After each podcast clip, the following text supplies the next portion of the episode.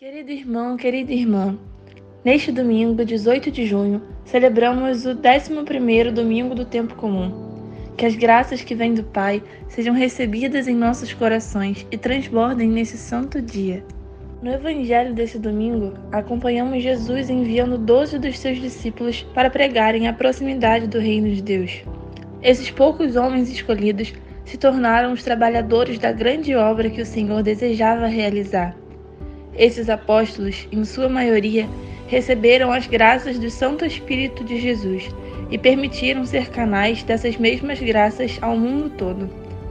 Cristo deseja fazer o mesmo conosco, que busquemos sempre trabalhar para construir o belo reino de amor que Jesus tanto sonha que participemos. Se você deseja fazer parte da grande obra de Cristo, escute a seguir a homilia dominical realizada pelo Padre Antônio José. Se quiser, Compartilhe com alguém querido. Você pode estar enviando a graça divina a um coração em meio às desgraças. Deus abençoe muito você e sua família. E um abraço dos seus irmãos da paróquia de Nossa Senhora de Fátima, Rainha de todos os santos. O Senhor esteja convosco. Ele está no meio de nós.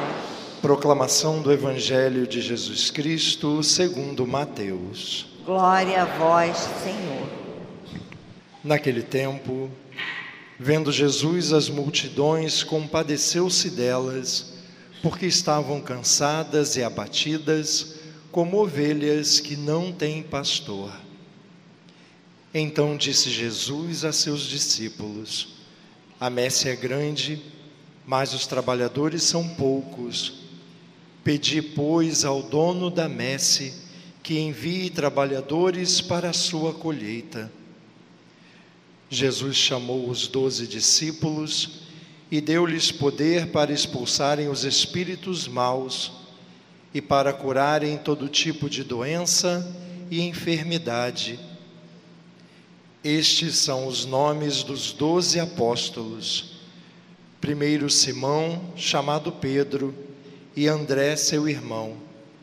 Tiago, filho de Zebedeu, e seu irmão João. Filipe, e Bartolomeu, Tomé e Mateus, o cobrador de impostos, Tiago, filho de Alfeu e Tadeu, Simão, o zelota e Judas Iscariotes, que foi o traidor de Jesus. Jesus enviou estes doze com as seguintes recomendações: Não deveis ir aonde moram os pagãos, nem entrar nas casas dos samaritanos.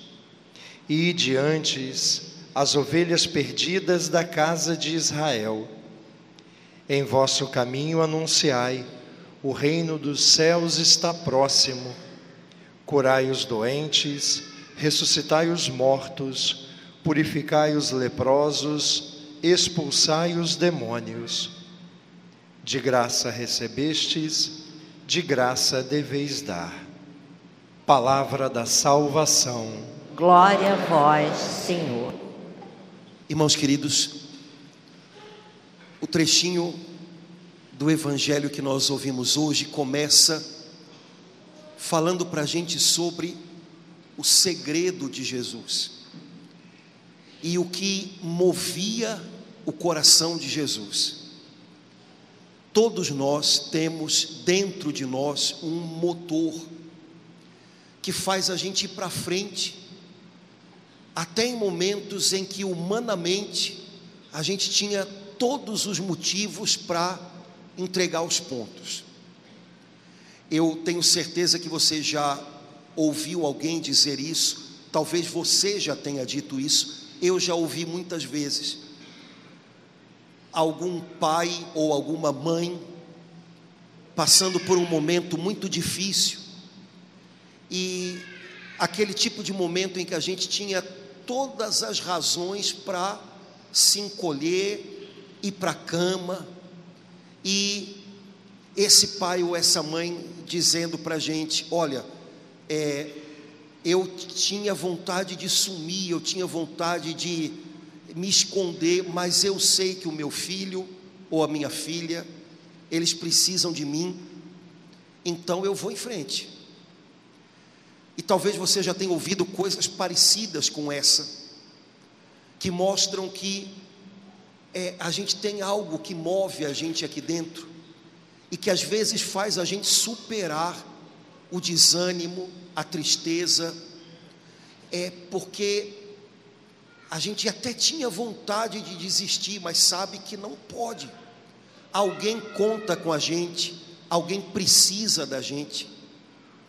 Jesus tinha e Jesus tem um motor. E esse motor do coração de Jesus se chama compaixão. Se você lembra do iníciozinho do Evangelho, São Mateus disse assim para a gente: Jesus viu uma multidão e ele percebeu nessa multidão abatimento e cansaço, como se fosse uma gente perdida que não sabe para onde ir. E Jesus teve compaixão deles. Em vários outros lugares do Evangelho, se diz que Jesus realizou milagres porque teve compaixão. Compaixão era e é o motor do coração de Jesus. Se a gente pudesse é, explicar o que é compaixão com pouquinhas palavras, eu acho que a gente poderia explicar dizendo assim: compaixão é algo que você sente aqui dentro, quando você se encontra com o sofrimento de alguém e de repente você faz para você mesmo uma pergunta: o que que eu posso fazer para diminuir o sofrimento dessa pessoa? Veja, compaixão não é pena. Pena é uma palavra que a gente usa muito em português, né? Estou com pena de alguém, mas eu posso ter pena e ainda assim não me perguntar o que eu poderia fazer para diminuir o sofrimento dessa pessoa de quem eu tenho pena. Compaixão não é só pena, é muito mais. Compaixão é algo que remexe você por dentro, e diante do sofrimento de alguém, logo você imagina: eu posso fazer algo para diminuir essa dor, mesmo que eu não possa resolvê-la mesmo que eu não possa tirar a cruz dos ombros dessa pessoa, talvez eu possa carregar um pouquinho do peso dessa cruz com ela. Eu preciso fazer alguma coisa. Compaixão é algo que você experimenta aqui dentro e que empurra você para frente, na direção de quem precisa, na direção de quem outros talvez se afastariam. Jesus é movido a compaixão. Um dia, lá do alto do céu, o Filho de Deus viu a gente, viu essa multidão, e viu que essa multidão tinha o semblante cansado e abatido, porque estava perdida. E o Filho de Deus veio para fazer algo por nós. E Ele não só nos deu alguma coisa, Ele se deu para a gente, Ele deu a vida dele para a gente, para que junto dele, para que vivendo com Ele, a gente pudesse ter o alívio da nossa dor. Ele veio a esse mundo e encontrou muita gente, e se importou com a dor de cada pessoa que ele encontrou. Ele continua olhando para esse mundo e vendo a dor da gente, e ele se importa, mas ele se importa é, e faz algo por nós. Ele encontra maneiras de se achegar até a gente e mostrar para a gente: eu estou ao seu lado, eu estou carregando essa cruz com você, com paixão. Jesus viu aquela multidão sofrida e se compadeceu. Bom, significa então que Jesus queria fazer alguma coisa por eles. Então Jesus chama os seus discípulos e diz: a colheita está pronta, a gente tem que ir até eles, me ajudem. É, irmãos, como a gente precisava aprender a olhar a vida, as coisas, as pessoas com o olhar de Jesus. Jesus viu uma multidão sofrida, Jesus viu uma multidão perdida, Jesus viu uma multidão machucada, miserável, e viu nessa multidão uma colheita pronta para ser feita. Jesus viu aquela gente sofrida e no meio de tanto sofrimento, ele percebeu que tinha uma esperança. Falar de colheita, de messe, é falar de esperança. Tem algo para ser tirado daí. Como a gente precisava aprender a olhar para a vida e para as pessoas e até para a dor da gente com esse olhar de Jesus. Sabe, talvez hoje você pudesse olhar para as pessoas que Deus deu a você, essas pessoas que também precisam da sua ajuda e a quem às vezes é difícil ajudar. Talvez não seja uma multidão, talvez sejam dois ou três, mas quando você olha para eles, humanamente o que você vê parece muito complicado, mas talvez hoje fosse o dia de você olhar para a sua turminha e acreditar que ali tem uma colheita para ser feita. Do meio de tanta complicação, é, tem uma esperança, a gente pode tirar algo bom dessa turma. Quem sabe hoje você poderia olhar até para a sua dor e acreditar que tem uma colheita a ser feita dela. Quando a gente olha para as dores da gente, num primeiro relance, parece apenas uma devastação. Mas quando a gente olha com olhos de fé, de repente a gente descobre que do meio da nossa dor, Deus pode fazer a gente colher algo novo. Tem uma esperança, tem uma colheita a ser feita no meio de tudo que a gente está vivendo. A gente não pode perder o ânimo para colher. A gente não pode entregar os pontos para a tristeza ou para esse olhar pessimista de quem imagina que, nossa, está tudo muito ruim, está tudo muito errado. Há pessoas que decretaram que não adianta antes de tentar. Sabem, irmãos, a gente pode até dizer que não adiantou depois de tentar, mas antes não. E quem sabe hoje não é dia da gente olhar para a nossa vida, que num primeiro momento pode parecer devastada, olhar para a nossa casa, para a nossa família, que pode parecer essa gente sem ânimo, essa gente cansada, e acreditar, é, eu, eu preciso me lançar, eu, eu, eu vou ajudar Jesus nessa colheita aqui na minha casa, ainda vale a pena, eu não vou desistir antes de tentar. Jesus disse aos seus discípulos: tem uma colheita grande para a gente fazer aí, me ajudem. E Jesus escolheu doze homens com quem ele compartilhou a compaixão do coração dele. E chamou-os pelo nome: Pedro, André, Tiago, João, Tomé, Tiago, Felipe, Mateus, Bartolomeu. É como se a Bíblia quisesse dizer para a gente: Jesus contou com pessoas que ele conhecia bem e colocou no coração dessas pessoas um pouco da compaixão dele para que eles o ajudassem nessa grande colheita.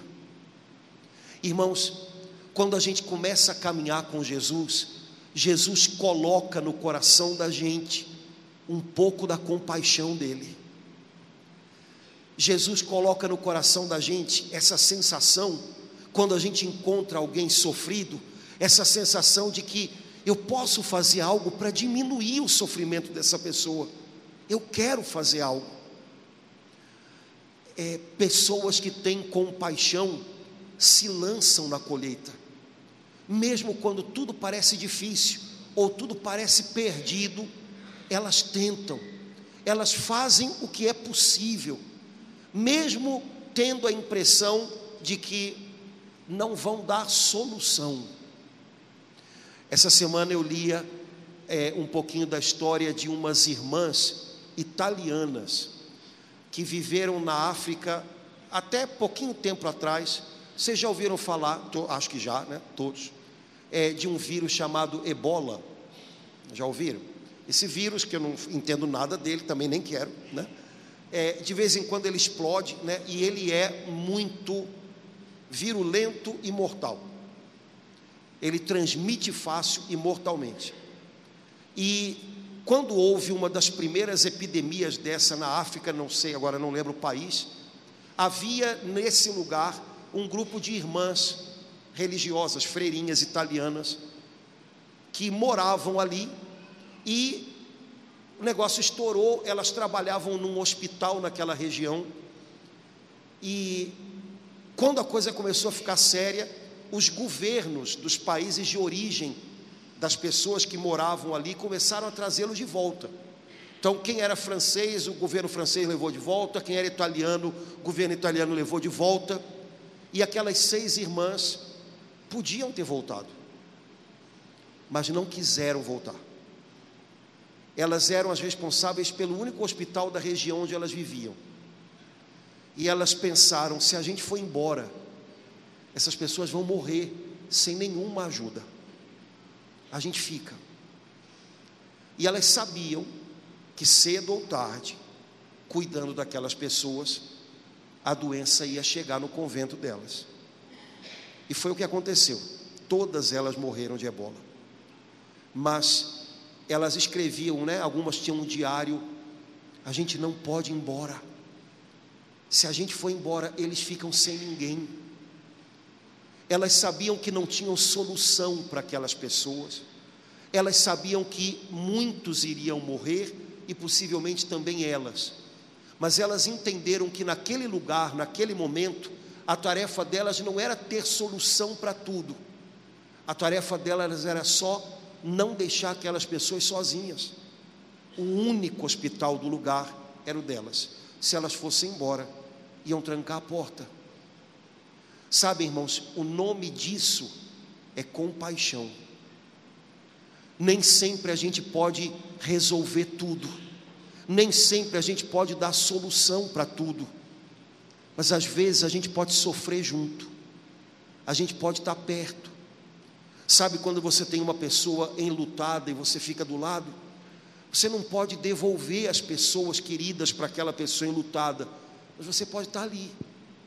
Ou quando você tem uma pessoa doente, um amigo seu no hospital, Sabe, você talvez não possa curá-lo, mas você pode passar meia horinha ali, sentadinho com ele, quem sabe batendo um papinho. Isso é compaixão. Eu posso não resolver. A única coisa que eu não posso é fazer coisa alguma. Eu preciso fazer algo. Jesus chamou aqueles doze apóstolos para dividir com eles um pouco da compaixão do coração dele aqueles que caminham com Jesus é, recebem de Jesus esse dom da compaixão. Se você tem andado com Jesus ultimamente, você pode ter certeza que Ele quer dividir com você um pouco dessa compaixão, que vai fazer você se perguntar: o que, que eu posso fazer para diminuir o sofrimento dessa pessoa? Talvez eu não possa resolver, talvez eu não possa tirar a cruz dos ombros dela, mas se eu puder fazer algo para que ela se sinta um pouco melhor, é isso que eu vou fazer. É, Jesus deu àqueles homens o poder de onde eles fossem curar doentes, levantar mortos. É como se Jesus estivesse dizendo para eles: olhem, onde vocês passarem, deixem algo bom na vida das pessoas. E quando as pessoas encontrarem vocês, quando elas forem embora, que elas saiam melhores do que quando elas chegaram. Quando as pessoas encontrarem vocês, plantem, semeiem dentro do coração delas esperança, vida. E aí, quando elas forem embora, que elas possam dizer: como foi bom estar com aquela pessoa. Aquela pessoa teve compaixão de mim. Aquela pessoa sofreu comigo e me alegrou um pouco.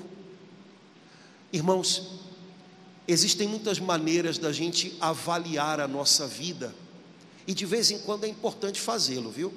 Não é uma cobrança eterna, isso você vai tratar com É, o coleguinha lá que vai, né? Cobrança eterna você trata com psicólogo, né? Mas de vez em quando a gente precisa avaliar um pouquinho como é que está sendo o caminho da gente. Agora, existem muitas maneiras de avaliar a vida, dependendo daquilo que são as suas prioridades, os seus valores. Há pessoas que avaliam a vida pela conta no banco. Há pessoas que avaliam a vida por um currículo, qual foi o curso agora que fizeram e agora. Há pessoas que avaliam a vida, sei lá. É, você pode ter um milhão de maneiras de avaliar a sua vida. É, mas se você caminha com Jesus, uma boa maneira de avaliar a vida, e a gente pode fazer isso a cada semana. Uma boa maneira de avaliar a vida é se perguntar: essa semana, as pessoas que eu encontrei, quando elas saíram da minha presença, elas saíram melhores do que chegaram. Quando elas saíram da minha presença, elas saíram levando algo bom com elas. Eu plantei nelas um pouco de fé, um pouco de esperança, um pouco de vontade de viver. Ou será que o pouquinho de alegria que elas tinham quando chegaram perto de mim, eu ainda joguei fora? Será que o pouquinho de esperança que elas tinham quando chegaram perto de mim, eu passei por cima. Todos nós aqui temos experiência de ter encontrado de vez em quando encontrar na vida pessoas de um jeito ou de outro. Há pessoas que a gente encontra e só a perspectiva de encontrá-las faz até a gente passar meio mal, né? Um chefe que você tem meio capiroto, né? E só de saber que amanhã, segunda-feira, você vai encontrar, a barriga já dá bró, bró, né? Pois é. É uma pessoa da família que quando chega, chega para falar mal de todo o resto da família. Você passa 15 minutos conversando com ela, quando acaba a conversa, você sai até, vai direto pegar água benta, né? Para jogar, para ver se, né? É, todo mundo conhece. Qual é a única recomendação que eu faço hoje para os irmãos? Não sejamos essa pessoa, certo? Não seja a pessoa que, quando o pessoal chega perto, bota todo mundo para baixo, porque é sempre reclamação, é sempre crítica, é sempre o lado ruim das coisas, é sempre um problema, nada está bom, nada tem jeito, meu Deus do céu. Nós, nós andamos com Jesus, irmãos. E quem anda com Jesus, é quando encontra outras pessoas, deixa algo bom na vida delas. Tenha compaixão das pessoas ao seu lado. As pessoas já estão sofridas o bastante. As pessoas já ouvem notícia ruim o bastante. As pessoas já estão ansiosas o bastante para a gente ainda ir lá e jogar mais lenha na fogueira. Dê um pouquinho de esperança para as pessoas. O seu jeito de falar, o seu jeito de olhar para os problemas. Às vezes, uma coisa simples pode ajudar a sentir um pouquinho aliviado do fardo da vida. Seja o tipo de pessoa que, por onde passa, deixa coisas boas, uma marca boa em quem você encontra. Me parece que seria um ótimo jeito da gente avaliar a vida porque as outras coisas todas, primeiro, não dependem muito da gente, ou pelo menos não dependem totalmente da gente.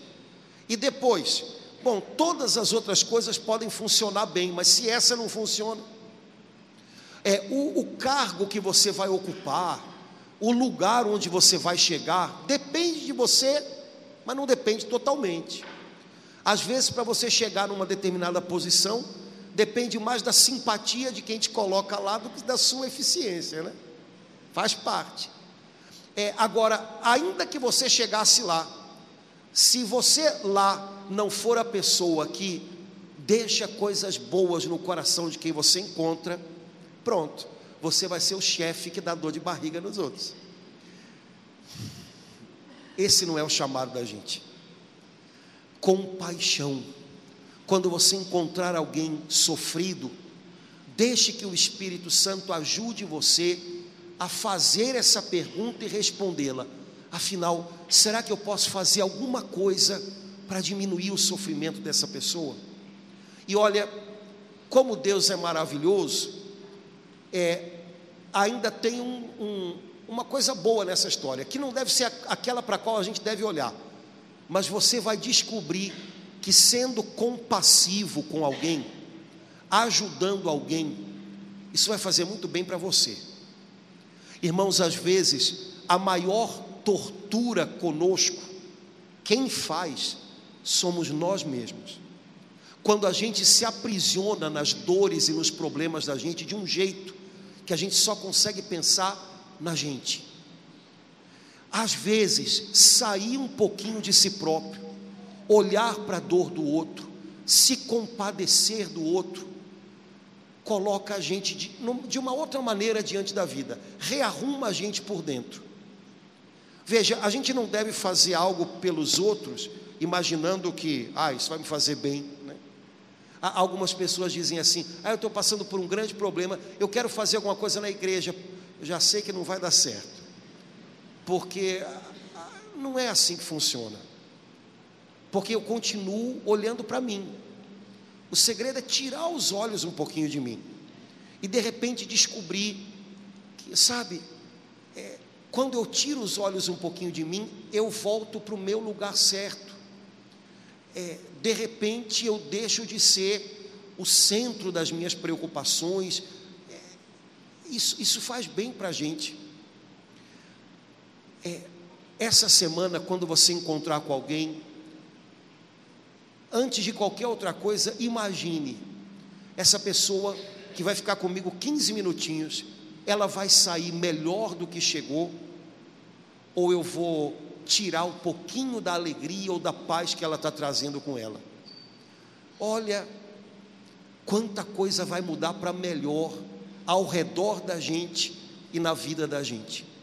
Não se desanime com a impressão de não estar resolvendo tudo para todo mundo.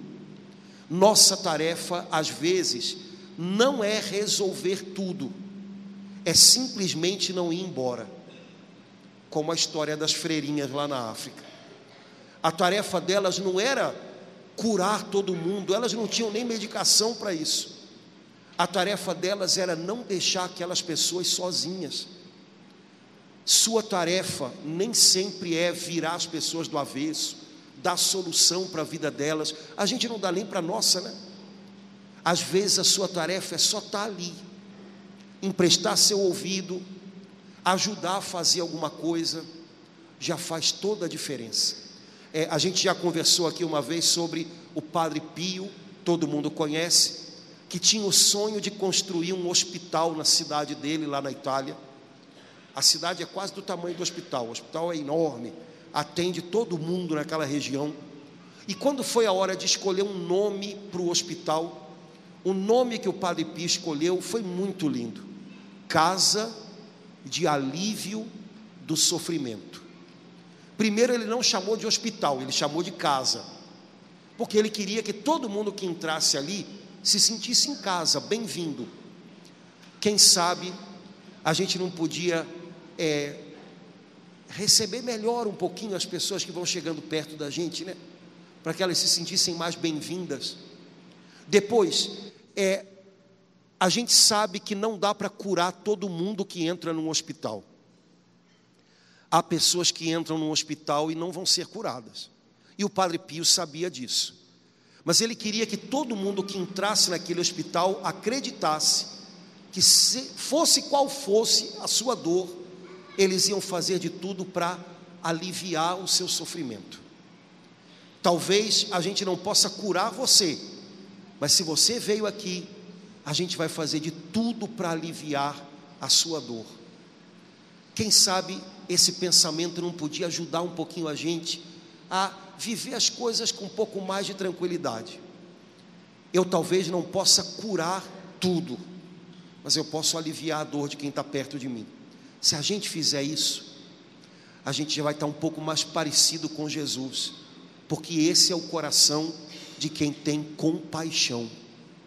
Irmãos, o nosso mundo tem muita coisa, muito sentimentalismo, mas compaixão não é sentimentalismo, compaixão é doer com o outro e se levantar para fazer algo mesmo que a gente não possa fazer tudo. Desse jeito, Jesus passeou sobre essa terra. Desse jeito, Jesus andou sobre essa terra. E agora Ele conta com a gente, comigo e com você. Que você possa, com a ajuda do Senhor Jesus, ter um coração compassivo e ser um instrumento de Deus na vida daqueles que essa semana vão passar por você.